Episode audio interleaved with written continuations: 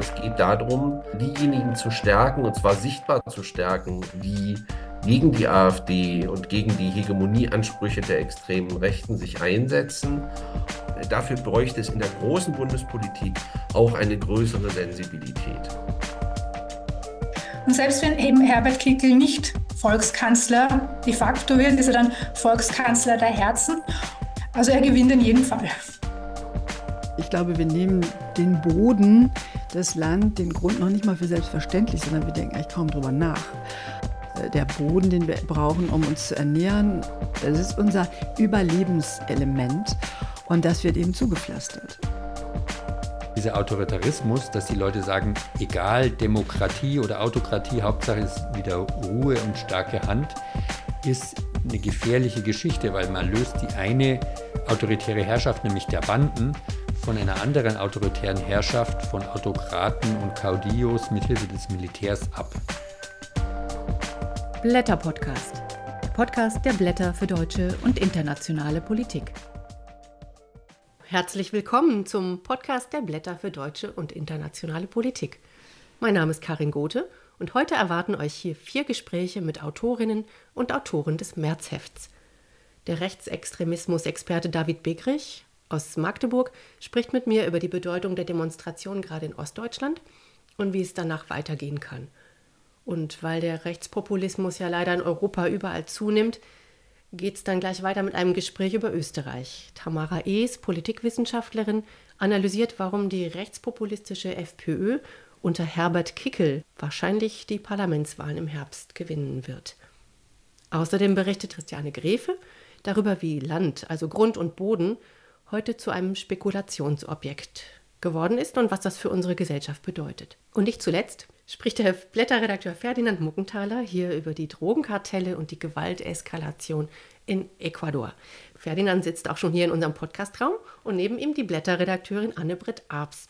Ja, herzlich willkommen. Ja, herzlich willkommen, vielen Dank. Ich freue mich sehr, dass ihr heute dabei seid und den Podcast begleitet. Und ihr habt auch eure persönlichen Leseempfehlungen mitgebracht. Ja, ich fange mal an. Also wir haben zwei große Polit wissenschaftliche Texte im Heft. Da fällt es schwer, sich zu entscheiden. Ein Text ist von dem kürzlich verstorbenen Politikwissenschaftler Oskar Negt, aber der ist auch sehr spannend und geht darum, welche Perspektiven wir entwickeln können. Aber ich äh, will den Text empfehlen zur Hyperpolitik von Anton Jäger.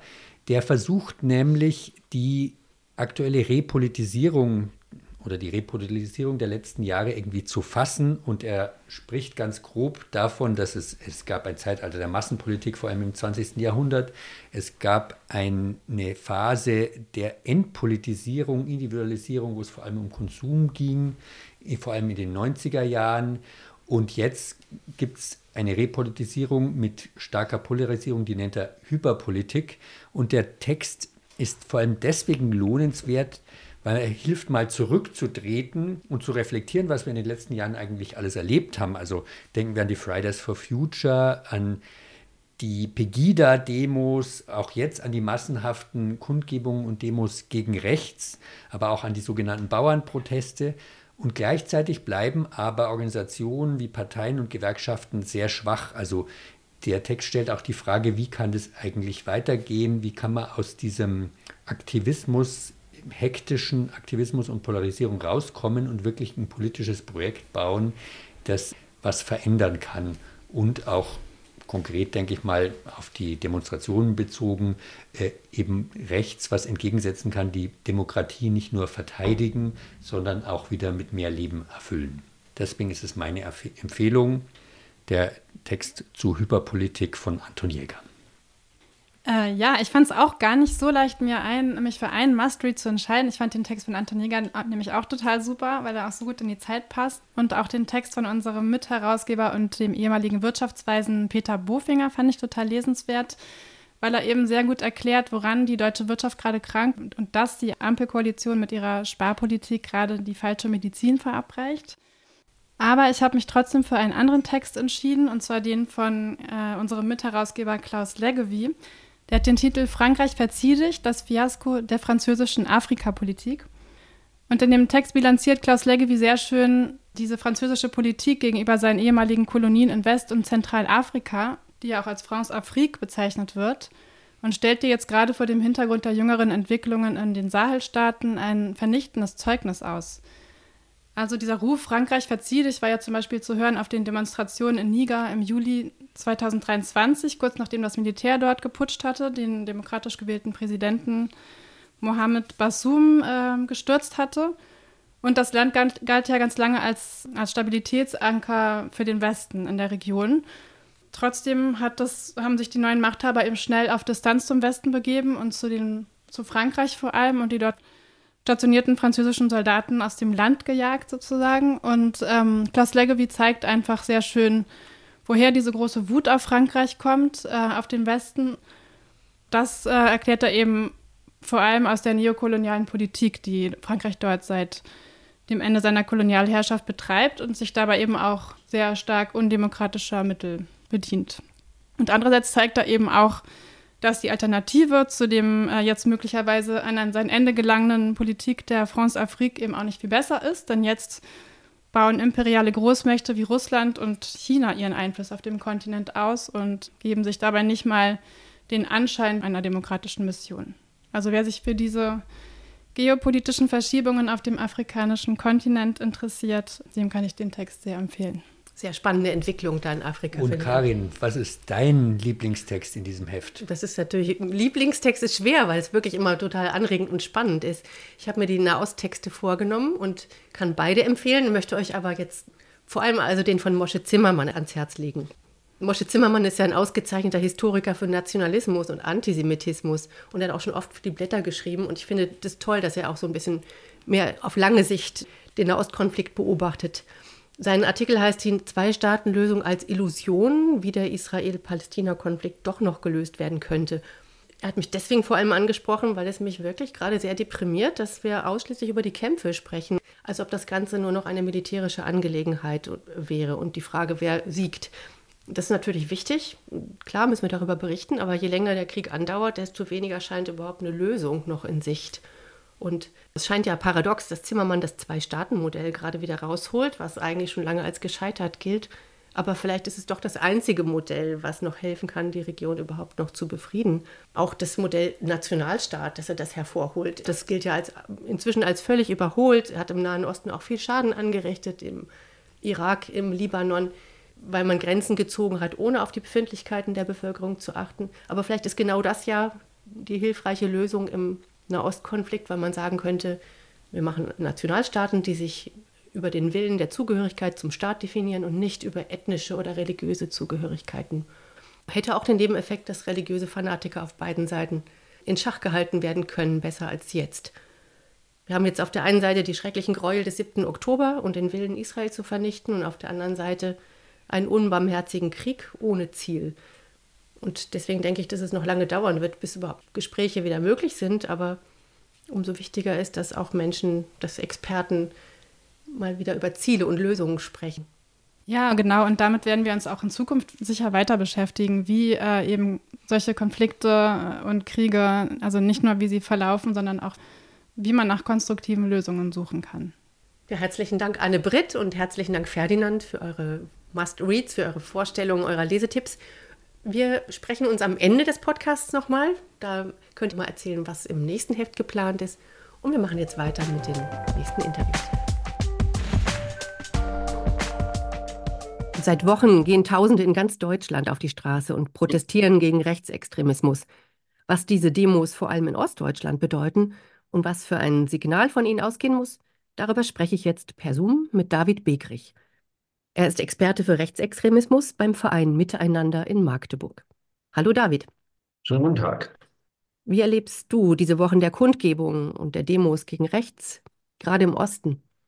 Natürlich muss man sagen, wenn in einer Metropole wie Frankfurt, Köln oder Hamburg 10.000 Menschen auf die Straße gehen oder 5.000, dann ist das nicht viel, weil es dort ja jeden Tag Demonstrationen für irgendetwas oder gegen irgendetwas gibt. Das sieht aber in ähm, kleinen und Mittelstädten in Ostdeutschland ganz anders aus. Wer dort die Straße, also den Sozialraum, bespielt, in gewisser Weise vielleicht auch von rechts okkupiert, der bestimmt die öffentliche Meinung ganz wesentlich mit. So viele Demonstrationen gibt es dort nicht. Und insofern ist es ein ganz wichtiges Zeichen auch der Sichtbarkeit, demokratische Akteure oder auch antifaschistische Akteure, sich zu zeigen und das vor allem in den Hochburgen der AfD, also dort, wo die Partei ohnehin der Meinung ist, dass sie die Mehrheit der Wählerinnen und Wähler oder die Mehrheit des Volkes repräsentiere. Und das ist dann für die AfD so etwas wie ein, ein Momentum der Irritation, zumindest wenn in ihren Hochburgen auch Leute gegen sie auf die Straße gehen.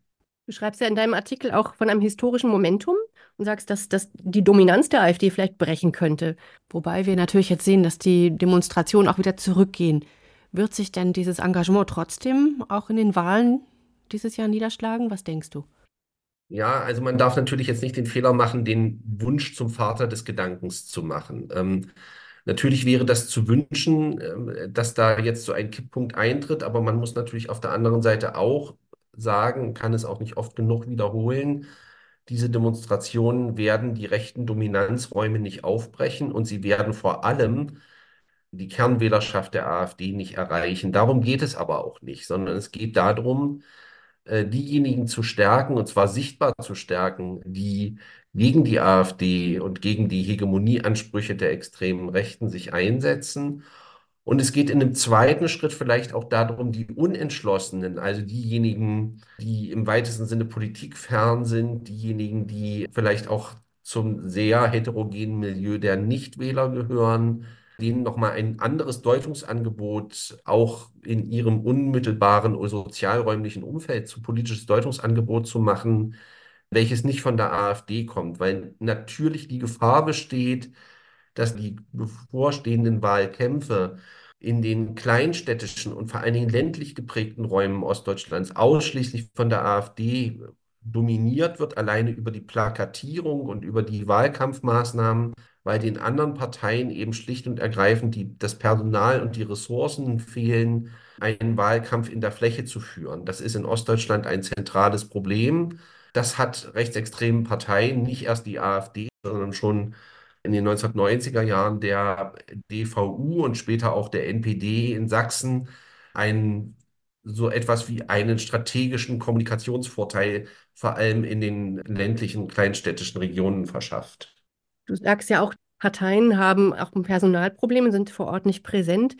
Albrecht von Lucke hat gesagt und gefordert in einem der letzten Gespräche hier, dass die Menschen jetzt einfach ihre Energie auch in Parteien stecken sollten. Also das kann man sich wünschen, das ist aber für Ostdeutschland sehr unwahrscheinlich. Wir haben es in Ostdeutschland seit 30 Jahren aus zeitgeschichtlich nachvollziehbaren Gründen mit einer großen Skepsis gegenüber Parteien und gesellschaftlichen Großorganisationen zu tun. Diejenigen, die sich hier in Parteien engagieren, das ist wirklich eine absolute Minderheit. Ähm, wenn man das ändern will, müssten die Parteien im Grunde genommen ihre Vorgehensweise in der Werbung von Mitgliedern und Mandatsträgern, vielleicht auch ihre Vorgehensweise in der strategischen Kommunikation, vielleicht auch in der Frage der innerparteilichen Demokratie radikal ändern, um Leute zu motivieren, bei ihnen mitzumachen. Ähm, wir werden nur sehr schwer in Ostdeutschland Leute finden, die sagen, sie treten den Kreisverband in der Stadt X ein und arbeiten dann dort ehrenamtlich vier oder fünf Jahre, um dann irgendwann ein Landtagsmandat zu erringen oder vielleicht noch nicht einmal das. Also dieses, ich sage jetzt mal, dieses althergebrachte Modell der westdeutschen Volksparteien hat in Ostdeutschland nicht funktioniert und ist eigentlich, wenn man sich ganz ehrlich in die Augen schaut, glaube ich, auch in Westdeutschland eine Art Auslaufmodell. Das heißt, wenn man Demokratie stärken will, dann muss man andere Beteiligungsformen eher projektorientiert finden, in denen Menschen sich engagieren können, indem sie auch, ich sage mal so etwas wie politische Selbstwirksamkeitserfahrungen machen. Und ganz wichtig, es müsste die Handlungskompetenz, also die Entscheidungskompetenz der untersten Ebene, also der Kommunen gestärkt werden. Das heißt auch, die müssten finanziell besser ausgestattet werden, damit die Menschen in den Regionen nicht immer den Eindruck haben, es würde sozusagen an ihren unmittelbaren Interessen vorbei regiert. Das sind so verschiedene Faktoren, die, denke ich, einen Teil der Situation beeinflussen. Und ein anderer Teil ist, und das darf man nicht verschweigen, ist die Zustimmungsbereitschaft, die wir ja in sozialwissenschaftlichen Umfragen für rechtsextreme, fremdenfeindliche und antisemitische Einstellungen messen. Die sind ja ein Fakt und da muss man auch leider sagen, sie haben sich in den letzten Jahren im wahrsten Sinne des Wortes in die Mitte der Gesellschaft durchgefressen. Und das spiegelt in gewisser Weise auch zumindest einen Teil der Zustimmungsbereitschaft für die AfD. Was für Strategien empfiehlst du da? Ja, ich glaube, dass es einen Zweiklang geben muss zwischen Dialogangeboten und Grenzsetzung. Wir haben ja in den letzten Jahren sehr intensiv immer darüber diskutiert, äh, wie kann denn das Wählerpotenzial der AfD zurückgebunden werden? Äh, ich sage jetzt mal in die demokratische Mitte oder an die demokratischen Parteien. Und darüber sind ja sehr viele Konzessionen an dieses Milieu gemacht worden, auch inhaltliche Konzessionen. Und das heißt, wenn man im Dialog bleiben will mit dieser Wählerklientel oder mit einem Teil der Anhängerschaft der AfD, dann bedarf es auch so etwas wie einer Grenzsetzung, weil diese mangelnde Grenzsetzung dazu geführt hat, dass es wirklich eine Radikalisierung im Diskurs gibt. Wir haben heute harte demokratiefeindliche Aussagen auf Bürgerversammlungen, auf Parteiveranstaltungen im Umfeld von Demonstrationen der AfD, von denen 2013, 2016, 2017 alle noch gesagt hätten, das verschlägt einem ja den Atem. Das ist eben normalisiert. Und diese Normalisierung, die muss langfristig auch zurückgedrängt werden und es muss so etwas wieder einziehen wie eine demokratische Kultur in den öffentlichen Diskurs. Und damit muss auch dieser Mechanismus der in den sozialen Netzwerken vorangetriebene Polarisierung über das Wechselspiel von Provokation und Tabubruch irgendwann mal an ein Ende kommen. Und das gelingt nur, wenn man sich von dem Agenda-Setting der AfD in Medien und Politik radikal abwendet. Also natürlich hat die AfD ein Interesse daran, jede Woche einen Skandal zu produzieren, ein Tabu zu brechen, eine Provokation in den Medien zu setzen. Die entscheidende Frage ist, ist es notwendig, diese Provokation, diese Tabubrüche immer und immer wieder zu reinszenieren? Oder ist es auch dran, endlich auf die Niederlagen der AfD zu schauen, die es durchaus auch gibt? Allein, dass es diese Demonstrationen gibt und gab, das ist ja schon eine Niederlage für die AfD, oder? Also man muss sagen, dass das, diese Demonstrationen die AfD in ihrer Kommunikation, auch in ihrer politischen Strategie tief verunsichert haben. Sie haben damit nicht gerechnet. Sie haben auch nicht damit gerechnet, dass das gesellschaftlich so reichweite stark ist. Und deshalb konzentrieren sie sehr viel Kraft darauf, diese Demonstration zu diskreditieren und zu sagen, das sind sozusagen bezahlte oder bestellte Demonstrationen und greifen dafür zu einem interessanten Vergleich. DDR-Vergleiche sind ja in der, in der AfD gang und gäbe, weil sie sozusagen zumindest bei einem Teil der Anhängerschaft der AfD auf eine zeitgeschichtliche Erfahrung treffen. Und diese Demonstrationen werden eben mit den Massenaufmärschen rund um den 40. Jahrestag der DDR im Oktober 1989 verglichen. Und wenige Wochen danach fiel ja dann die Mauer und war sozusagen die DDR am Ende. Das heißt, es wird so ein bisschen nahegelegt, die Demonstrationen sind so etwas wie die letzten Zuckungen äh, der Ampelkoalition oder der jetzigen Regierung. Und diese, ich sage jetzt mal, Endzeiterzählung einer Regierungszeit, die findet sich ja quer durch alle rechtsextremen und rechten Medien. Und ich glaube, man sollte die Wirkungsmacht dieser Erzählung auch nicht unterschätzen. Also es gibt ja auch beispielsweise Gegendemonstrationen zu diesen Demonstrationen für Demokratie in sächsischen Kleinstädten und die sind wirklich aggressiv. Also das geht bis hin zu Gewaltanwendungen und harten Drohungen. Das darf man nicht, das darf man nicht unterschätzen, denke ich. Kannst du da auch eine Polarisierung in der Gesellschaft erkennen, die immer stärker wird? Oder ist es eher so, wie der Soziologe Steffen Mau sagt, dass die Gesellschaft gar nicht so weit auseinander ist und dass aber die sozialen Medien uns das einfach viel zu häufig suggerieren? Ich würde sagen, es gibt so etwas wie einen Rückkopplungseffekt aus den sozialen Medien in einen Teilbereich der, äh, des gesellschaftlichen Diskurses, aber ich erlebe immer wieder auch, dass am Ende die Polarisierung bei bestimmten Fragen dann doch nicht so stark ist, wie es medial den Eindruck hat oder medial vermittelt wird. Und ähm, wir müssen eben einfach zur Kenntnis nehmen, dass wir es mit äh, rechtsextremen Bewegungsunternehmern und rechtsextremen Influencern zu tun haben, die ein handlungsleitendes Interesse daran haben, beständig Themen, gesellschaftliche Widersprüche aufzugreifen, zu personalisieren, zu emotionalisieren, mit Ressentiments, also mit Vorurteilen aufzuladen und dann in die sozialen Netzwerke zurückzuspielen. Und das ist sicher auch ein Problem. Johannes Hilje hat ja in einer der zurückliegenden Blätterausgaben ausführlich darauf hingewiesen, dass die anderen Parteien eben, nehmen wir mal das Beispiel TikTok, nicht auf Augenhöhe mit der AfD dort agieren. Und das ist sicher einer der Punkte. Also im Grunde führt doch alles immer wieder auf die kommunale Ebene zurück, auf die Kommunalpolitik, wo es ständige Aushandlungsprozesse geben muss, Zivilcourage. Kommunalpolitik ist nicht Parteipolitik. Kommunalpolitik ist im Wesentlichen Sachpolitik orientiert an den Erfordernissen vor Ort. Man wählt vor Ort nicht eine Partei, sondern man wählt Personen. Und insofern kann mir niemand sagen, es wäre nicht möglich, gegen die AfD in den Kommunen tatsächlich auch so etwas wie Politik zu machen. Man muss sich vor Augen führen, nicht der Lauteste gewinnt am Ende, sondern derjenige, der eine demokratische Mehrheit auf seine Seite bringt. Und in der Kommunalpolitik ist es durchaus möglich, auch jenseits parteipolitischer Grenzen demokratische Mehrheiten zu organisieren. Das muss man allerdings wollen und das macht auch Arbeit. Und damit komme ich zu dem Punkt, der meiner Ansicht nach in dieser Debatte unterschätzt wird nämlich den Angriffen und Anfeindungen, denen Kommunalpolitikerinnen und Kommunalpolitiker vielfach ausgesetzt sind. Also kurz gesagt, Kommunalpolitik zu machen, sich als ehrenamtlicher Bürgermeister, als Kreisrat, als äh, Gemeinderatsmitglied zur Verfügung zu stellen, ist jetzt nicht gerade vergnügungssteuerpflichtig, wenn ich den Eindruck habe, mir werden morgen die Fensterscheiben ein geworfen oder die Reifen abgestochen oder mein Kind wird in der Schule äh, angegriffen oder ähnliches. Das geht nicht und äh, dafür bräuchte es in der großen Bundespolitik auch eine größere Sensibilität. Herzlichen Dank, David Begrich nach Magdeburg. Vielen Dank.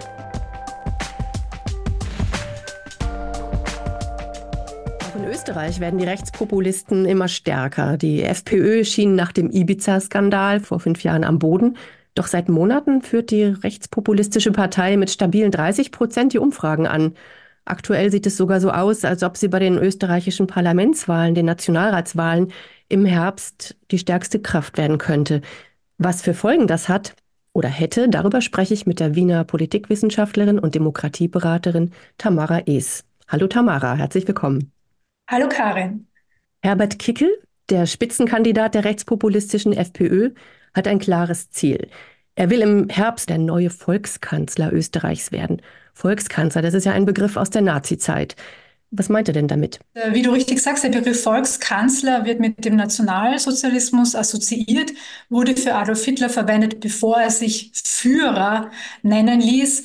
Der Begriff selbst ist ja viel älter wurde schon in den 20er Jahren, 10er Jahren immer wieder verwendet, wurde dann aber von den Nazis auch äh, monopolisiert und ähm, in den 30er Jahren übrigens auch in Österreich verwendet für den autoritären äh, regierenden österreichischen Bundeskanzler Engelbert Dollfuss im, im Austrofaschismus. Auch er nannte sich ähm, Volkskanzler. Es ist also ein, ein Propagandabegriff und er möchte zeigen, ja, dass, dass ein Politiker noch keine Politikerin gefunden, die sich Volkskanzlerin nennt, also ein Politiker mit dem, ja, mit dem Volk verbunden ist, nahbar ist. Und Herbert Kickl ist es eben sehr wichtig, nicht als Teil der Elite, wie er sagt, nicht als Teil des von ihm so verhassten und bekämpften Systems wahrgenommen zu werden. Spielt Herbert Kickl denn bewusst mit diesem nationalsozialistischen Begriff? Also darauf angesprochen, sagt er durchaus, es haben sich auch andere so genannt. Also er weist äh, das immer zurück, sagt ja, das ist quasi die Nazi-Keule. Damit würden die Gegnerinnen und Gegner immer kommen, wenn sie keine, keine anderen ähm, Kritikpunkte fänden. Und er selbst gefällt sich in dieser Rolle Vielleicht nennt er sich dann eher Volkstribun. Es ähm, geht darum, da, dass er zeigen kann, ich verstehe euch, ich sehe euch, ich sehe den sogenannten kleinen Mann und dessen Sorgen und äh, er nimmt das auch durchaus in Kauf, dass dann auch dieser, dieser Vorwurf des Nationalsozialismus kommt, weil man sich dann natürlich quasi auch immer wieder in diese Opferrolle begeben kann, quasi wenn die FPÖ eine gute Idee hat, die die anderen nicht übernehmen wollen, dann wird gleich die Nazi-Keule ausgepackt. Aber du äh, schreibst es ja selber auch. Er hat ein richtiges Drehbuch zur Autokratie. Das heißt, es ist nicht zufällig, dass er mit diesen Begriffen spielt, weil er schon auch andere Pläne hat Ja, also der, der offizielle Plan der FPÖ zum Einzug ähm, ins Bundeskanzleramt heißt auch Projekt Volkskanzler. Und Kickel möchte mit Volksbefragungen, Volksabstimmungen, einfach mit auch mit Plebisziten regieren die direkte Demokratie ausbauen, eine Stimmungs-, eine Abstimmungsdemokratie einführen, wo gerade er der, ja, der Stimmkanzler ist, der Stimmführer ist, der für seine Kanzlerschaft auch laufend, der sich imperative Mandate aus dem Volk abholt. Und das gerade in diesem Zeitalter der Gereiztheit und Polarisierung kann er dann natürlich das, das Bauchgefühl der Menschen für seine Zwecke verwenden. Es ist auch eine Geringschätzung des Parlaments, der langen Aushandlungsprozesse, der Kompromisssuche, für die eine repräsentative Demokratie steht. Also ihm geht es darum, auch diese, hier eine Abkürzung zu wählen, weil er hat eine direkte Verbindung zum Volk ja, und dieses Volk, das wird schon wissen und es zeigt es durch Abstimmungen, was der richtige Weg für Österreich ist und er setzt es dann durch. Also 30 Prozent, das ist ja auch schon eine ganze Menge Zustimmung für diesen Weg. Machen sich denn die meisten Österreicher überhaupt klar und Österreicherinnen, was passieren würde, wenn tatsächlich ein Volkskanzler oder ein Kanzler Herbert Kickel aus den Wahlen hervorgehen würde? Ja, also vielleicht auch nochmal zur Erinnerung, weil du auch schon die Ibiza-Affäre 2019 angesprochen hattest. Ähm, es heißt ja immer, damals wäre die FPÖ am Ende gewesen. Und das stimmt keineswegs. Selbst bei den darauf vorgezogenen Nationalratswahlen hatte die FPÖ noch immer beachtliche über 16 Prozent. Sie war nie weg, sondern hatte einen harten Wählerkern, der sie auch über die Jahre und über die Skandale mitträgt. Wobei auch gesagt werden muss, quasi nicht jeder von denen ist ähm, gleich ein Rechtsradikaler oder Rechtsextremist. Wir müssen auch verstehen, wie schon Jörg Haider, dann Heinz-Christian Strach und Herbert Kickel es auch verstehen, die Menschen, die sich deklassiert, zurückgesetzt fühlen, anzusprechen und ihnen eine, eine Bühne zu geben. Und hier waren es vor allem auch die Corona-Demonstrationen, und äh, Herbert Kickl generierte sich da als Volkstribun und hat gesagt, na, das ist die Corona-Diktatur. Und er möchte dagegen die wahre Demokratie stellen. Also auch wahre Demokratie ist etwas, was, was wir aus diesem Drehbuch des Autokratismus kennen. Und da konnte er oder auch die FPÖ insgesamt viele Menschen erreichen, die jetzt keine Stimmbürger für die FPÖ waren, aber gerade hier das ähm, Vertrauen in die Regierungsparteien oder in die etablierte Politik an sich verloren hatten. Und das ist jetzt ein großes Sammelbecken, wo die FPÖ fischt, ja, hat natürlich auch mit der Schwäche der anderen Parteien zu tun. Und so liegt sie seit ja, mittlerweile über einem Jahr in allen Umfragen auf Platz 1, kratzt regelmäßig so an der 30-Prozent-Marke. Ich möchte nochmal zurück auf dieses Drehbuch, was du auch angesprochen hast. Also, dass mhm. er sich Viktor Orban als Vorbild nimmt, das ist ja doch auch eine neue Qualität, wenn man denkt, dass der Rechtspopulismus eigentlich schon sehr lange existiert und wie du sagst, so ein Bodensatz immer da ist aber dass man sagt, man hat ein Drehbuch, um möglicherweise auch den Staat umzubauen. Sind denn Österreichs Institutionen stark genug, das auszuhalten? Ist man denn überhaupt vorbereitet darauf? In Österreich hat man schon lange Erfahrung mit dem Rechtspopulismus, also schon, schon seit den 90er Jahren unter Jörg Haider begann ja eine, eine Verschiebung des gesamten politischen Koordinatensystems nach rechts. Jörg Haider aus der Opposition heraus ähm, hat ähm, die ehemaligen, muss man schon sagen, ehemaligen großen Parteien, ähm, die Sozialdemokratie und die Österreichische Volkspartei, gerade bei dem Ausländer- und Migrationsthema vor sich hergetrieben und hat auch immer wieder Institutionen angegriffen, wie zum Beispiel den Verfassungsgerichtshof, hat gesagt, ja, das unpatriotisch. Und Jörg Haiders Ziel war es ja die Errichtung der Dritten Republik, also tatsächlich auch ein Systembruch. Und was wir mittlerweile sehen in den letzten zwei, zweieinhalb, fast drei Jahrzehnten, entspricht einer, einer Haiderisierung Europas. Also wir sehen hier auch Ansteckungseffekte, gerade diese Ansteckungseffekte auch in der Kommunikation, in der Wortwahl, in der Rhetorik, ist eines der großen Erfolge auch der rechtspopulistischen Partei. Es entsteht eine gewisse Normalisierung. Wenn wir uns erinnern, als die, die ähm, Haider FPÖ im Jahr 2000 ähm, Regierungsmitglied kleiner Koalitionspartner wurde, gab es ähm, Sanktionen der europäischen Partner. Österreich wurde geächtet. Man wollte auf diplomatischem Parkett quasi nicht mal, mal die Hand schütteln oder mit Österreichern gesehen werden. Ja, mittlerweile haben wir Orban und Meloni und wir hatten die Kaczynskis ja, und äh, wir haben es Gerd Wilders. Also es breitet sich aus und äh, quasi jetzt kommen wir dann tatsächlich erst ähm, auf die Idee, auch unsere Institutionen zu schützen. Und für viele dieser Umbaus, des Staatsumbaus, der geplant ist, für vieles braucht es eine Zweidrittelmehrheit im Parlament. Die hat die FPÖ nicht und wird sie auch nicht so schnell erreichen, weil da braucht man mittlerweile eben nicht nur zwei, sondern sogar drei oder sogar vier Parteien, die hier zusammenarbeiten. Anderes ist aber auch einfach ähm, gesetzlich geregelt. Und äh, wir sehen es auch in anderen Staaten. Man braucht vor allem auch noch den Staatspräsidenten. Und soweit ähm, ist die FPÖ in den Institutionen noch nicht. Also es braucht mehrere Ämter, es braucht ähm, stabilere Mehrheiten und das doch über einige Jahre hinweg, um so einen Staatsumbau voranzutreiben. Wichtig zu betonen ist aber auch, wir sollten nicht immer nur quasi auf den großen Knall schauen, auf den großen Kipppunkt oder diesen Divergenzpunkt, wo sich jetzt die Wege trennen.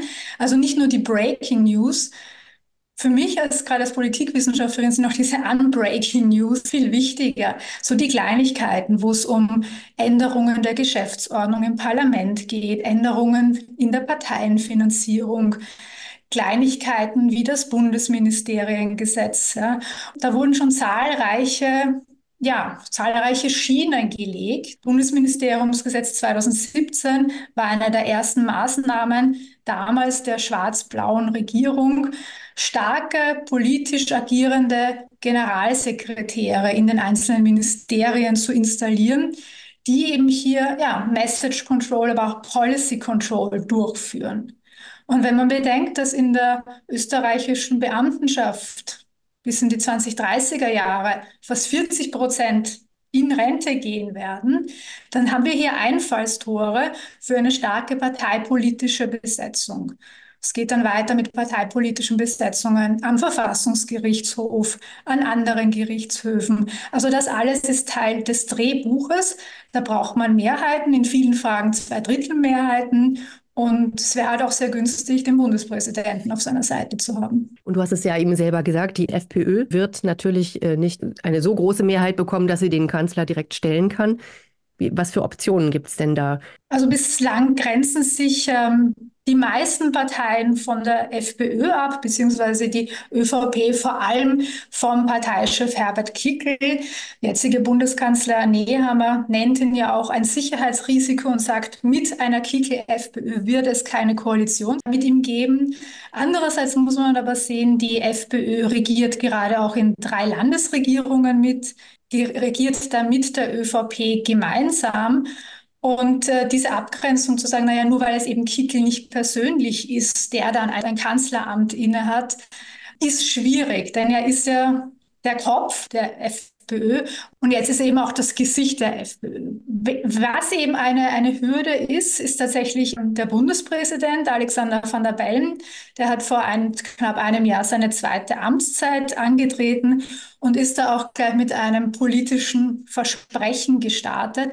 Er hat gesagt, wenn die FPÖ die Wahl gewinnt, dann wird er ihr nicht automatisch einen Regierungsauftrag erteilen. Aber es könnte eben so sein, selbst wenn die FPÖ Erste wird, könnte der Bundespräsident den Auftrag zur Regierungsbildung dem Zweit- oder Drittplatzierten gegeben. Er ist ja auch in der Ernennung des Bundeskanzlers vollkommen frei. Man muss nur zum Nationalrat wählbar sein. Man muss nicht mal quasi politisch aktiv sein. Also er könnte auch mich zum Bundeskanzlerin bestellen. Sehr unwahrscheinlich, aber rechtlich möglich. Und ähm, was, was wir jetzt eben in Österreich sehen, also es gibt hier quasi diese Schranke des Bundespräsidenten. Wir wissen aber nicht quasi, wie fest diese Schranke ist. Was wir aber sehen könnten, ist, dass sich Herbert Kickl vielleicht gar nicht die Blöße gibt, nicht äh, nicht angelobt zu werden, nicht Volkskanzler zu sein, sondern vielleicht jemanden vorschickt, einen Vertrauten, vielleicht noch eine, eine sympathischere Vertraute. Marlene Swarzek würde sich da anbieten, Stellvertreterin in Salzburg. Und er würde eben trotzdem Parteichef bleiben. Und er könnte quasi dann eben auch von diesem Opfermythos ja nochmal leben. Ich bin quasi der Volkskanzler der Herzen, ich bin aber der verhinderte Volkskanzler. Genauso gut könnte die FPÖ auch in die Opposition gehen und eine Strategie verfolgen, wie wir sie bei Donald Trump seit 2020 gesehen haben. Und so könnte es bei der FPÖ und bei Herbert Kickl quasi die gestohlene, die verhinderte Volkskanzlerschaft sein, das ähm, destabilisiert natürlich dann das Land, ja, weil es gibt Verschwörungserzählungen. Wir sehen seit Corona, dass immer mehr Menschen für, so, für solche Verschwörungserzählungen ansprechbar sind. Und selbst wenn eben Herbert Kickl nicht Volkskanzler de facto wird, ist er dann Volkskanzler der Herzen und konzentriert sich auf die nächste Bundespräsidentschaftswahl, die spätestens 2028 stattfinden wird. Das ist dann eine Direktwahl, eine Persönlichkeitswahl, die könnte ihm dann niemand mehr streitig machen. Also er gewinnt in jedem Fall. Herzlichen Dank, Tamara Es, für das Gespräch und dass du so einen schönen Text geschrieben hast. Danke sehr.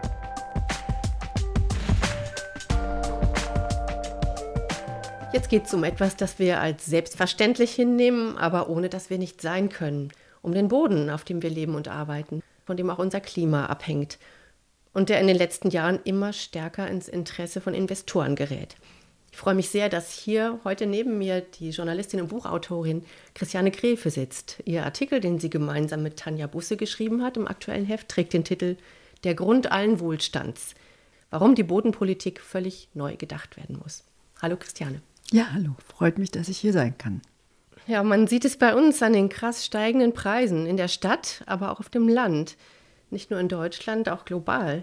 Die Nachfrage nach Grund und Boden nimmt zu. Wie ist das zu erklären? Das hat ganz viele Ursachen und äh, das ist auf der einen Seite natürlich die Siedlung. Wir brauchen Wohnungen, 400.000 Wohnungen will die Bundesregierung insgesamt bauen. Das braucht natürlich Platz, es braucht auch Fläche für die Baustoffe, zum Beispiel auch Holz. Wir brauchen Flächen für die Energiewende, das heißt für Windkraftanlagen, Solaranlagen, aber auch für Batteriefabriken, Chipfabriken und dergleichen. Ähm, die Landwirtschaft braucht Fläche, weil sie ökologischer werden soll und das heißt extensiver. Äh, der Boden gerät jetzt zunehmend auch in den Blick der Klimaschützer, weil er eben Kohlenstoff speichern kann und das auf natürliche Weise. Der Boden äh, soll für Naturschutz zunehmend in Anspruch genommen werden. Wir haben das internationale Abkommen von Montreal und das besagt, 30 Prozent der Fläche sollen aus der Nutzung genommen werden. Ich könnte die Liste noch verlängern. Das alles führt jedenfalls zu Flächenkonflikten, zu Interesse am Boden. Und äh, wenn sich viele um eine begrenzte Ressource streiten, dann wird es teurer. Und dann entdecken die Investoren sozusagen das als Möglichkeit, Geld zu verdienen? Das war ganz besonders jetzt in den letzten Jahren so, als eben die Zinsen äh, so niedrig waren und äh, der Boden deswegen äh, zum regelrechten Spekulationsobjekt noch zusätzlich geworden ist. Und in der Landwirtschaft gibt es dann auch noch mal wieder andere Dynamiken, die ihn auch interessant machen. Also zum Beispiel die europäische Agrarförderung. Wir denken immer, dass die nur dem Landwirt nutzt, aber äh, tatsächlich nutzt sie vor allen Dingen dem Landbesitzer. Manchmal ist es der Landwirt, aber manchmal ist es eben auch jemand anderer, ein Erbe oder auch jemand, der Land kauft denn diese Subventionen werden ja pro Hektar vergeben und das heißt, da verdienen eben auch diejenigen dran, denen dieser Hektar gehört. Äh, auch das ist in der Tat äh, ein Faktor, der die Preise nach oben treibt und der immer mehr Menschen aufs Land treibt, äh, die ihr Geld anlegen wollen. Hm, und das sind dann eben nicht unbedingt Landwirte, sondern Leute, die einfach das als Investitionsobjekt sehen. Also in Ostdeutschland haben sich in den letzten zehn Jahren die Preise sogar vervierfacht für Grund und Boden. Es sind in der Tat viele Investoren von außen, also es können Unternehmen sein, es können Versicherungen sein, es sind aber oft auch einfach die Erben, weil äh, eben viele Landwirte aufgeben. Äh, Im Osten liegt natürlich der hohe Anteil der Investoren auch daran, dass nach der Wende eben dort sehr viel Land zur Verfügung gestellt wurde. Aber wir sehen es jetzt auch im Westen, dass Land immer interessanter wird und dass Höfe ihr Land verkaufen oder aber erben, ihr Land dann teuer verpachten, was für die Landwirte auch ein Problem ist. Aber die Landwirte haben ein Vorkaufsrecht in Deutschland zumindest, theoretisch. Theoretisch haben sie ein Vorkaufsrecht, praktisch ist es immer schwerer, dieses Vorkaufsrecht wahrzunehmen, wenn man eben einen äh, konkurrierenden Anbieter hat, der riesengroße Summen bezahlen kann. Zum Beispiel in Thüringen, wo eine äh, Immobilienfirma sehr viel mehr äh, geboten hat als der benachbarte Landwirt, obwohl der auch richtig gespart hatte und wirklich Geld auf den Tisch legen konnte und wollte. Aber wenn das Angebot nicht reicht, nützt ihm das alles nichts. Also die werden dann sehr häufig einfach aus dem Feld konkurriert und da fehlt auch ja, ich denke, gesetzliche Unterstützung, um ihnen äh, zu helfen, ja, einfach wieder dieses Vorkaufsrecht auch praktizieren und umsetzen zu können. Sie können ja nicht ausweichen auf ein anderes, auf ein anderes Stück Land. Das ist ja das Problem. Ne?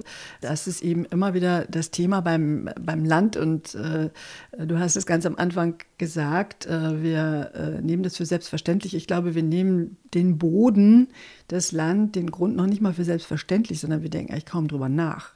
Also insbesondere auch über die extreme Überlebensbedeutung, die der Boden für uns hat. Und das ist eben auch ein Aspekt, es geht ja nicht nur um Investoren, sondern es geht vor allen Dingen auch um Versiegelung. Also dass äh, der Boden, den wir brauchen, um uns zu ernähren, äh, weil er Wasser speichert und zum Beispiel uns vor Fluten dadurch schützt, weil er kühlt, äh, weil er eben CO2 speichert, weil er die Wurzel der Artenvielfalt ist. Die ist nirgendwo so groß wie im Boden. Und diese Artenvielfalt ist das, was das Leben auch überirdisch überhaupt erst ermöglicht. Je mehr Insekten zum Beispiel darum krabbeln, desto mehr können Vögel sich davon ernähren. Je mehr Mikroorganismen im Boden, desto mehr und vielfältigere Pflanzen wachsen und so weiter. Das ist unser Überlebenselement. Und das wird eben zugepflastert. Und das ist auch eine sehr interessante Entwicklung. Nicht nur die Preise steigen, sondern auch die Versiegelung des Bodens, also die Zahl der Quadratmeter, die pro Tag oder der Hektare, die pro Tag versiegelt werden, äh, die nimmt wieder zu, obwohl wir politisch aus diesen ökologischen Gründen eigentlich beschlossen haben, systematisch die Versiegelung zu reduzieren. Und ich glaube, das ist eine Entwicklung, über die wir politisch viel zu wenig bisher diskutieren. Hm, da fällt mir auch gleich das Beispiel Tesla ein. Also da haben wir ja genau das Problem auch, dass quasi um eine umweltfreundliche Technologie herzustellen, dass da auch ganz konkret eben extrem versiegelt wurde. Das ist tatsächlich so, dass es jetzt so neue Konflikte gibt. Es gab immer schon die alten mit Gewerbegebieten, mit Industriegebieten, mit äh, Autobahnen, die gibt es immer noch. Also natürlich werden immer noch Autobahnen gebaut und immer noch Wohnungen auf die grüne Wiese gesetzt, wie das der Bundeskanzler gerade auch sogar noch gefordert hat, wie in den 70er Jahren Wohnungen auf die grüne Wiese. Das heißt Versiegelung. Mhm. Und äh, da fragt man sich schon, warum sich diese Koalition Fortschrittskoalition nennt, wenn sie sich auf die 70er Jahre beruft. Aber die neuen Konflikte sind tatsächlich häufig die zwischen Grün und Grün. Also wir brauchen die Agrarwende und die beißt sich aber, oder wir brauchen auch die Energiewende und die beißen sich eben mit dem Platz, den man dann für die Anlagen braucht. Äh, das verursacht lokal dann auch häufig eben große Konflikte. Gleichzeitig haben wir auch eine Strukturveränderung. Bis 2030 soll, glaube ich, 60 Prozent der Weltbevölkerung in Städten leben. Das heißt, eigentlich wird ja die Verdichtung in den Städten auch noch ein Riesenproblem. Das ist äh, in der Tat ein großes Problem. Und äh, da, äh, wir haben gerade von der Versiegelung und vom Bauen auf der grünen Wiese gesprochen. Wenn man das nicht machen kann, dann wäre die Konsequenz natürlich zu sagen, dann müssen wir die, die Innenstädte verdichten, müssen die letzten Brachflächen noch zubauen. Aber das ist wiederum aus ökologischen Gründen ein großes Problem, weil wir ja Frischluft brauchen, weil wir klimaresiliente Städte brauchen. Wir brauchen Städte, in denen sehr viel mehr Grün zur Kühlung angepflanzt wird und in denen auch mehr Flächen offen bleiben, um zum Beispiel das Wasser aufzunehmen, wenn äh, wir in den letzten Jahren schon und in den nächsten Jahren sicherlich noch viel mehr äh, Sturzregen infolge des Klimawandels passieren. Also eigentlich müssen die Städte offener werden und nicht dichter bebaut werden. Und deswegen brauchen wir eigentlich eine ganz andere Diskussion, nämlich eine über andere Verteilung von, von Wohnraum, äh, eine kreative Form von Umnutzung von Gebäuden. Ich habe jetzt gerade eine Studie gelesen, der zufolge man eben durch, durch Wohnungsteilen, durch Wohnungstausch oder äh, man kann äh, eben alte Industriegebäude umbauen. Also dieses Umbauen, Teilen, Tauschen, das könnte in der Summe 80 Prozent des Neubaubedarfs verringern. Aber selbst wenn es nur 40 Prozent wären, hätte man schon sehr viel gewonnen und äh, müsste nicht noch mehr Versiegelung in den Städten und noch mehr Anfälligkeit für die Folgen des Klimawandels initiieren. Weil das Mantra heißt ja jetzt immer nur bauen, bauen, bauen. Man kann ja fast von so einer Art Neofeudalismus sprechen, wenn man weiß, dass wenige Investoren sehr viel Land besitzen. Und das Gleiche ist ja auch in der Stadt. Wohne ich äh, in einer Wohnungsgenossenschaft der Stadt oder wohne ich bei Deutsche Wohnen, die börsennotiert sind? Das macht ja schon einen großen Unterschied man müsste eben solche Genossenschaftsmodelle sehr viel stärker fördern. Äh, und in der Politik passiert es aber im Moment kaum. Ähm, Im Gegenteil, also Berlin zum Beispiel, wo ja dieses Volksbegehren Deutsche Wohnen enteignen sehr erfolgreich mit einer großen Mehrheit, mit einer erstaunlich großen Mehrheit äh, zu Ungunsten der Deutschen Wohnen entschieden wurde, beziehungsweise darum ging es gar nicht, sondern es ging ja darum, die Größe von Immobilieninvestoren zu beschränken. Das wird politisch äh, eben leider gar nicht umgesetzt. Und dabei wäre das, glaube ich, schon sehr wichtig, weil sich tatsächlich auch zeigt, dass Genossenschaften häufig auch sehr viel langfristiger und nachhaltiger denken, weil sie ja ihre Mieteinnahmen äh, reinvestieren müssen. Also es gibt viele, viele Gründe, soziale und ökologische, warum mehr Nachhaltigkeit eben auch in Form von Beschränkung von Macht über Grund und Boden durchgesetzt werden müsste. Das heißt nicht, und das finde ich auch wichtig zu sagen, dass es nicht Menschen gibt, die viel Land besitzen, übrigens auch auf dem Land und da extrem konstruktive Ideen verwirklichen. Also viele der großen Biobetriebe haben 2000 Hektar. Äh, viele große Investoren machen tolle äh, Mehrgenerationenbauten. Also es soll ja nicht gegen Individuen gehen und ich würde auch nie sagen, dass es pauschal so ist. Aber die Wahrscheinlichkeit, dass man bei Größe auch sozusagen die Skalierungseffekte und die Effizienzeffekte in unserer kapitalistischen Wirtschaft nutzt, die ist eben doch sehr viel größer. Und deswegen glaube ich schon, angesichts der Dringlichkeit der Probleme müssen wir da so ein bisschen gegensteuern. Was sind die wichtigsten Maßnahmen, die man ergreifen müsste jetzt, um auch wieder die Verteilung von Grund und Boden zu steuern oder auch das ökologische Problem gezielter anzugehen? Weil es, wir haben es am Anfang gesagt, ein äh, Thema ist, in dem sich so viele verschiedene wirtschaftliche und gesellschaftliche Tendenzen jetzt bündeln. Es ist sicherlich schwer zu sagen, eine Maßnahme. Also es muss ja ganz, ganz viele geben. Eine habe ich schon genannt, also jetzt auf dem Land die äh, EU-Agrarreform die Subventionen dürfen einfach nicht mehr pro Hektar gegeben werden, sondern die müssen gekoppelt werden an bestimmte ökologische Leistungen der Landwirte, an Aufforstung, an Biodiversität, an Klimaschutz. Einen sehr interessanten Vorschlag hat äh, Klaus Edenhofer vom Potsdam Institut für Klimafolgenforschung gemacht. Er schlägt eine Bodenwertzuwachssteuer vor. Das ist eine Steuer auf die Wertsteigerung, die sozusagen ohne eigenes Zutun ja passiert. Also in der Stadt wird mein Grund und Boden plötzlich wertvoll, weil eben Land knapp ist oder weil drumherum ein attraktives Viertel entstanden ist, aber ich habe gar nichts dafür getan. Und für diesen Zuwachs, der zum Teil eben drastisch ist, könnte man eine Steuer einführen, die man dann reinvestiert in zum Beispiel ökologische Maßnahmen. Und das Gleiche gilt auch fürs Land und würde einfach die Attraktivität des Bodens für solche Investoren ein bisschen verringern. Man kann die äh, Menge an Grund und Boden beschränken. Darüber wird gerade in äh, ostdeutschen Bundesländern diskutiert, sogenannte Agrarstrukturgesetze. Ich glaube, das Wichtige ist, dass man sich einfach vergegenwärtigt, wie wichtig der Boden ist und wie wichtig das Element ist, dass wir jeden Tag mit Füßen treten, ohne uns darüber Gedanken zu machen. Und dann bekommt man vielleicht einfach ein anderes Kriterium, um politische Entscheidungen zu bewerten für sich selbst und für andere. Ich glaube, was der Boden uns vor allen Dingen zeigt, ist, dass wir uns beschränken müssen. Wir müssen auch mit dem Konsum runter, denn je weniger Ansprüche wir stellen, desto weniger Druck üben wir auch auf den Boden aus. Und ich denke, das ist im Sinne unseres Überlebens einfach nur schlau, auch wenn es vielleicht nicht einfach ist. Und auch da kommen dann wieder die gesellschaftlichen Initiativen ins Spiel und das Miteinander, um solche Lösungen einer nicht ausschließlich auf Konsum orientierten Gesellschaft gemeinschaftlich zu finden. Herzlichen Dank, Christiane Grefe. Ich danke ganz herzlich für das Gespräch. Tschüss. Tschüss.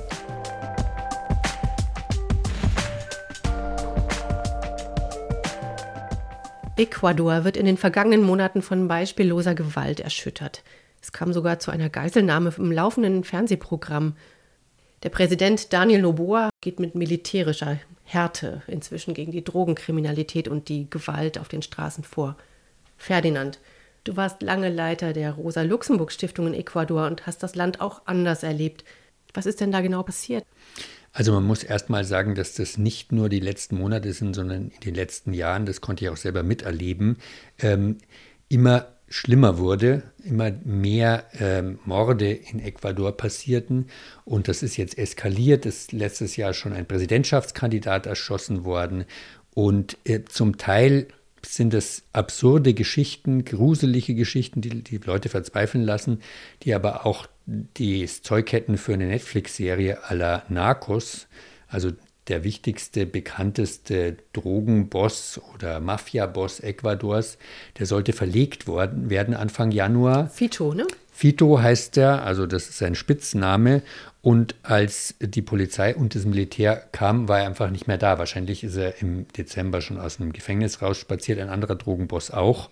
Und in dem Moment musste der Präsident Noboa, der eh versprochen hatte, dagegen vorzugehen, sozusagen ein starkes Zeichen setzen, hat sich damit auch sehr populär gemacht. Die Frage ist, wie langfristig das hilft. Jetzt sind kurzfristig die Mordraten zurückgegangen, aber nur die Politik der harten Hand wird das nicht lösen, weil es gibt eben strukturelle Ursachen für die Gewalt, den Gewaltanstieg in Ecuador. Okay, welche Ursachen sind das? Na, es sind vielfältige Ursachen, aber es ist auch die Lage Ecuadors. Das ist ja eher ein eher kleines Land in Südamerika. Das liegt zwischen Kolumbien und Peru. Und Kolumbien und Peru sind die größten Coca-Produzenten, also das Grundstoff für Kokain in der Welt überhaupt.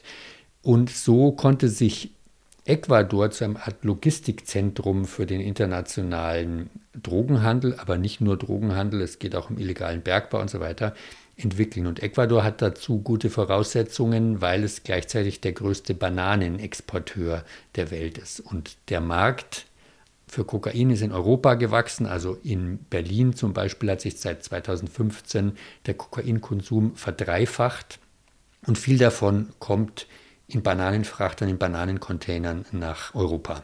Es ist also nicht nur das Problem von Ecuador, sondern ähm, wir hängen da auch mit drin. Bleiben wir aber trotzdem noch mal kurz in Ecuador.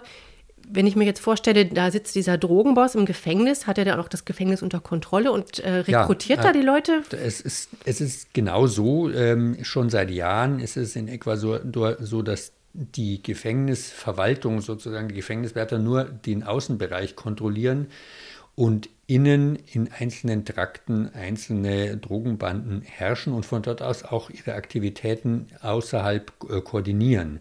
Also Fito hatte da auch eine Luxuszelle. Es wurde auch zum Beispiel ein Musikvideo aufgenommen im Gefängnis mit ihm, ähm, also zum Teil mit ihm im Gefängnis, zum Teil mit seiner Tochter außerhalb, die dann äh, ihn besingt, was er für ein toller Mensch ist.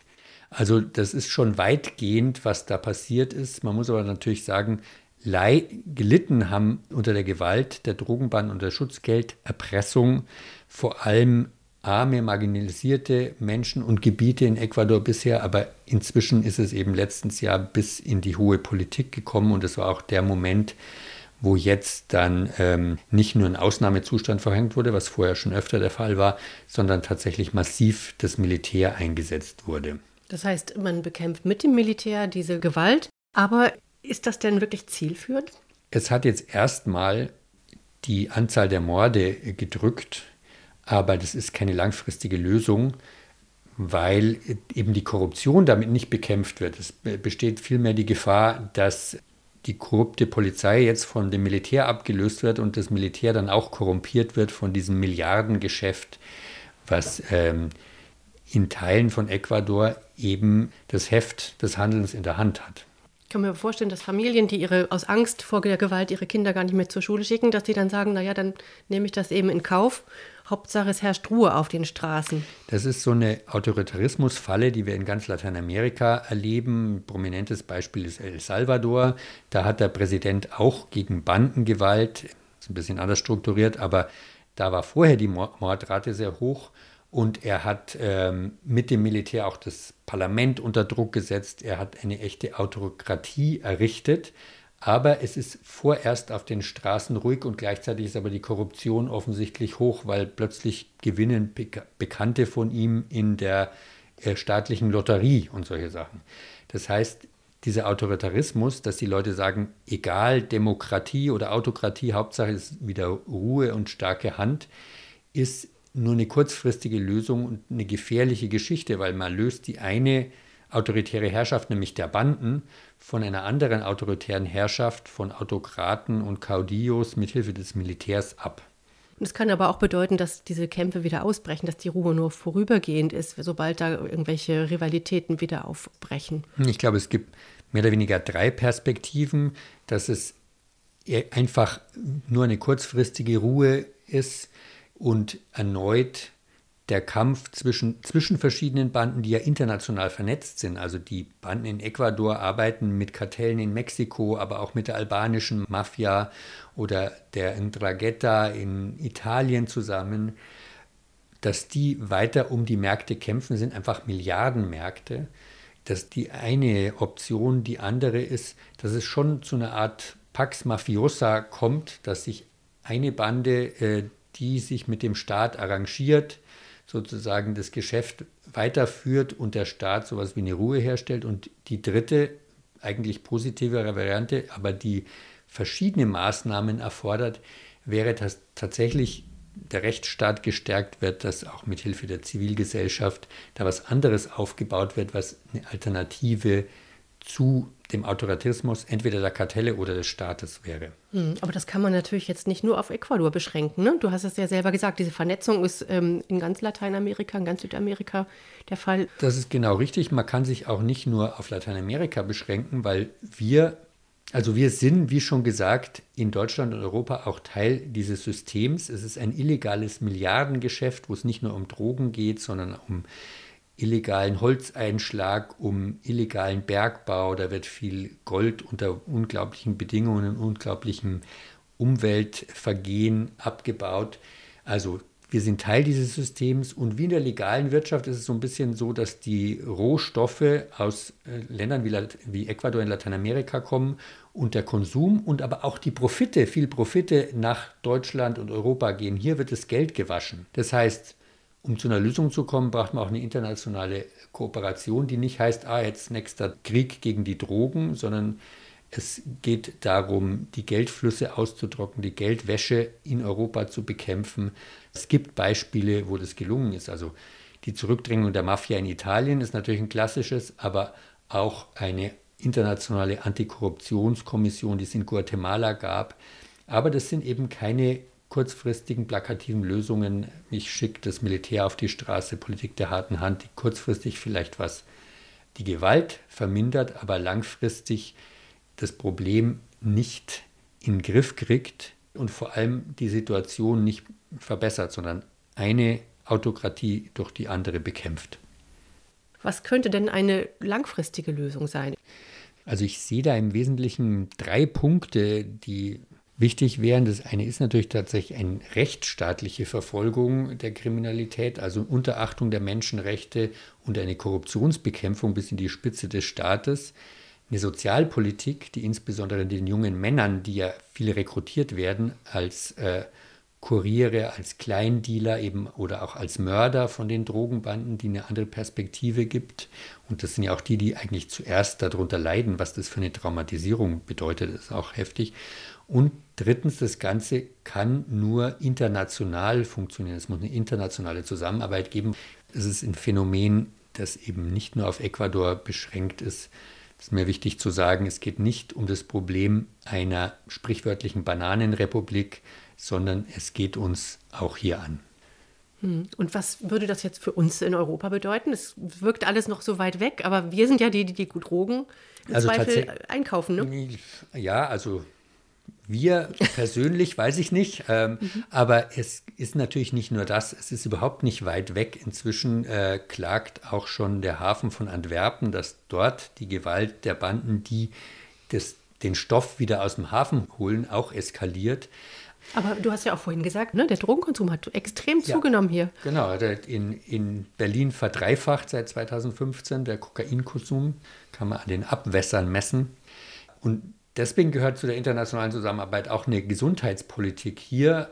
Da kann auch eine Teillegalisierung, eine kontrollierte von Drogen dazugehören, weil das die, die extremen Gewinnspannen reduziert.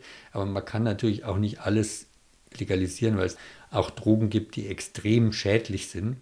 Aber ähm, es muss eben einen integrativen Ansatz geben. Da gibt es kein, kein Patentrezept, aber es ist ein internationales Problem und das wäre eine Lösung. Leider schaut es ja im Moment nicht so aus, dass internationale Kooperation so an der Tagesordnung steht, sondern eher Konkurrenz. Aber das wäre wichtig, um für uns und in Ecuador und in diesen Regionen was zu verbessern und die Demokratie auch wieder zu stärken. Danke, Ferdinand. Sehr gern. Ich sitze jetzt hier wieder oder immer noch mit Ferdinand und Anne-Britt. Leider ist die Stunde schon wieder rum, der Podcast ist jetzt vorbei. Könnt ihr uns denn schon einen Ausblick geben auf das nächste Heft? Ja, im nächsten Heft werden uns auf je, wird uns auf jeden Fall die Außenpolitik beschäftigen. Wir werden nach Brasilien schauen, das aktuell den Vorsitz der G20-Gruppe innehat und auch sonst für Schlagzeilen sorgt. Man denke jetzt nur an die jüngsten Entgleisungen Lulas, der das israelische Vorgehen im Gaza kürzlich mit dem Holocaust verglich, oder an die Machtdemonstration von Ex-Präsident Jair Bolsonaro, der zu großen Protesten aufgerufen hat, weil gegen ihn äh, ermittelt wird wegen mutmaßlicher Putschpläne. Und ähm, da wollen wir Bilanz ziehen in wie außenpolitisch nach einem Jahr Präsidentschaft von Lula. Dann haben wir, wenn wir auch einen Text haben zu dem Völkermord in Ruanda, 30 Jahre danach, aber das Thema ist natürlich aktuell. Und in der Innenpolitik möchte ich einen Text hervorheben, den wir auf jeden Fall haben werden, nämlich zu dem Boom der Privatschulen in Deutschland und dem gleichzeitigen Verfall, kann man ja teilweise fast sagen, der öffentlichen Schulen. Eine fatale Entwicklung, die ja auch die gesellschaftliche Spaltung verstärkt. Klingt wieder sehr, sehr spannend. Jetzt haben wir aber natürlich erstmal Zeit, im März das Märzheft zu lesen. Wenn ihr Anregungen habt oder Kritik, schreibt uns gerne per Mail. Ihr könnt auch direkt zum Podcast schreiben unter podcast.blätter.de oder auch, würde ich mich sehr freuen, wenn ihr an der Umfrage teilnehmt. Wir haben eine Umfrage, um euch ein bisschen kennenzulernen. Wir wissen ja gar nicht, wer hört eigentlich den Podcast. Wer seid ihr? Habt ihr auch die Blätter abonniert? Was für Themen interessieren euch? Ich verlinke die Umfrage nochmal in den Show Notes und die werdet ihr aber auch auf unserer Website dann finden. Genau, herzlichen Dank fürs Zuhören, sage ich jetzt erstmal. Und natürlich an Anne Britt und Ferdinand fürs Mitmachen. Sehr gerne. Ja, ebenfalls sehr gerne und vielen Dank auch dir, Karin. Dann bis bald. Tschüss. Bis bald.